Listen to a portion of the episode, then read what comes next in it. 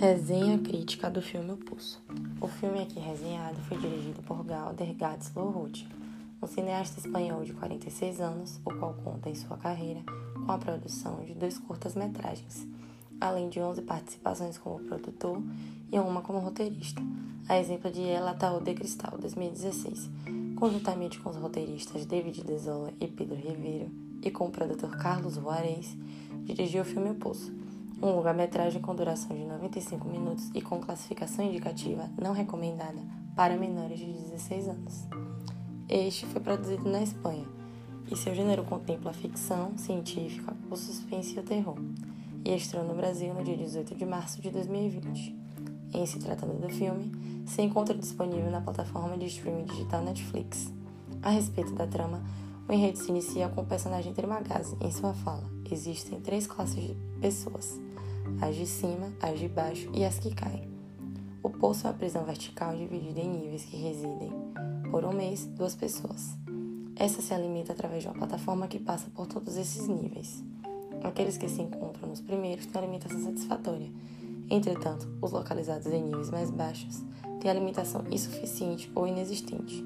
Por motivos diversos, as pessoas vivem durante um tempo estipulado no poço. Esse foi o caso de Goring, que optou por livre e espontânea vontade ficar recluso por um período de seis meses para parar de fumar. Seu colega de nível Trimagazi, por estar há mais tempo recluso, possuía maior experiência. Goring logo se choca com o fato de as pessoas se alimentarem das sobras dos níveis acima. Ao longo do mês, ele conhece cada vez mais a dinâmica daquele local. A convivência com o Trimagazi é pacífica enquanto os dois conseguem comer. Todavia, após esse mês passar, estes acordam em um nível que não chega nenhum alimento, e Trimagazi decide prender Goring e se alimentar da sua carne. Entretanto, ele morre. Passado o tempo estipulado, já em outro nível, o personagem principal agora se encontra com a companhia de Mogiri, uma antiga funcionária da administração do poço, que decide entrar para ajudar as pessoas e se incumbe de desenvolver a, a solidariedade espontânea. Após a morte de seu mascote, Imogiri comete suicídio e, juntamente com o que mais parece ser alucinações, Goring se encontra extremamente abatido e perturbado, principalmente no que tange às suas práticas canibais para sobreviver. Passado o mês, seu novo companheiro de nível, Barat, conjuntamente decide descer até o último nível e racionar a comida, um dia de jejum para atingir a administração. Contudo, um sábio elucida com a ideia de passar uma mensagem entregaram alimento tido como irresistível, a panacota, como se tivesse sido recusado. Entretanto, os dois homens são surpreendidos com a quantidade de níveis e como se encontra aqueles que neles residem. Corpos mutilados, canibalismo normalizado, pessoas desumanizadas pela fome.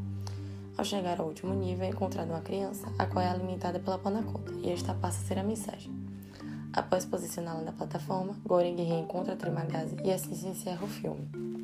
A respeito do roteiro, produção e direção, encontra-se um filme muito bem produzido, com exímia qualidade de imagem, som e atuação dos intérpretes, que se dão e traduzem muito bem o desespero constante de cada personagem.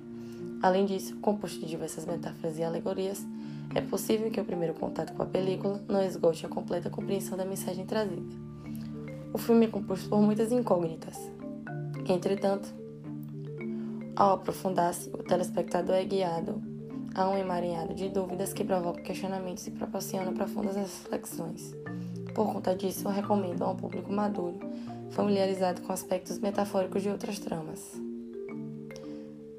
Tendo em vista que o filme cumpre com o que me parece ser sua finalidade, ainda que de modo metafórico, instigando o exame crítico no telespectador para com seu entorno, recomendo fortemente o Poço para um público mais adulto e familiarizado com tantas metáforas, bem como preparado para cenas fortes e chocantes que aparecem durante a trama. Este é um filme o qual não saímos os mesmos depois de assisti-lo, e só por isso vale muito a pena ver. Por Lara Beatriz Sampaio de Aragão